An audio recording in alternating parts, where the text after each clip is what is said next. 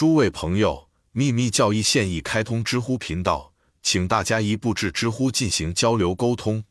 从宇宙空间进化而来，在主星最终形成和行星星云环化之前，我们被教导，太阳将所有的宇宙活力都吸进其质量的深处，在引力和排斥法则做出最终调整前，威胁要吞没它较弱的兄弟。在这之后，他开始以母亲的垃圾和汗水为食。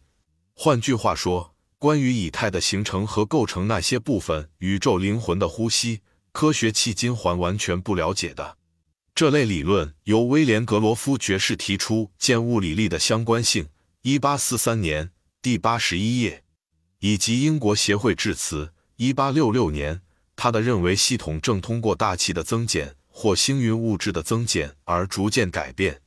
同样，太阳在太空旅行时会凝结气态物质，从而产生热量。即使在这个时代，古老的学说似乎也具有足够的科学性。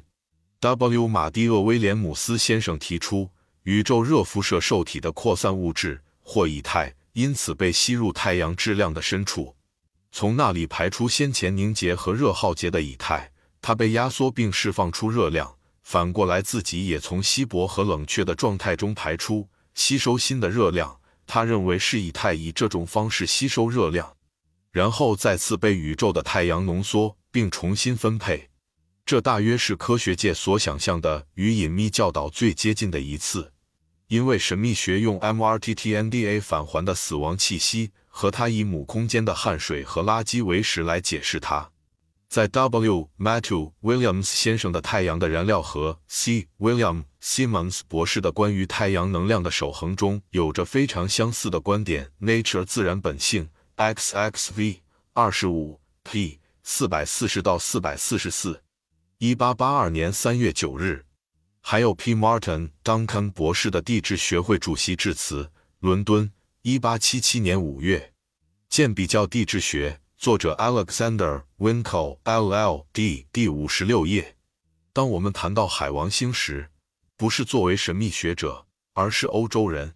真正的东方神秘主义者将坚持认为，虽然我们的系统中有许多尚未发现的行星，但海王星并不属于它。尽管它与我们的太阳有着明显的联系，以及后者对海王星的影响，他们说这种联系是虚幻的、幻想的。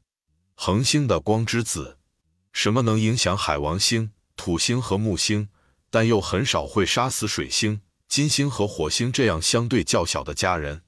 由于天王星在十八世纪末之前还不为人所知，因此到目前为止，预言中提到的第四颗行星的名字仍然是一个谜。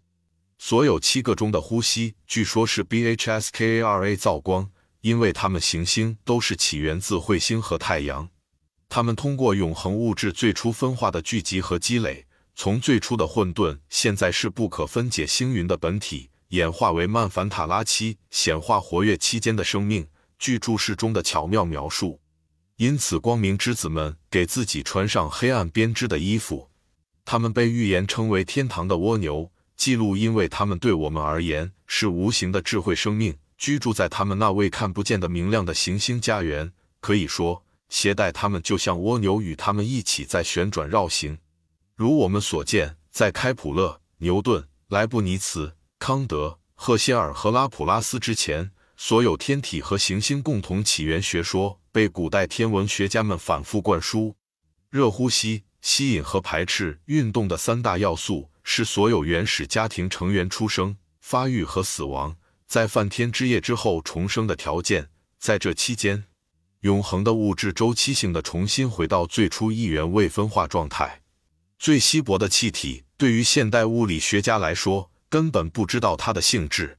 首先是力的中心，原始原子无形的火花分化成分子，成为太阳，逐渐过渡为客观现实气态的、辐射的、宇宙的一种旋风或运动，最终赋予形式以动力和初始运动。通过永不休止的呼吸调节。并使之持续。Diane Chohans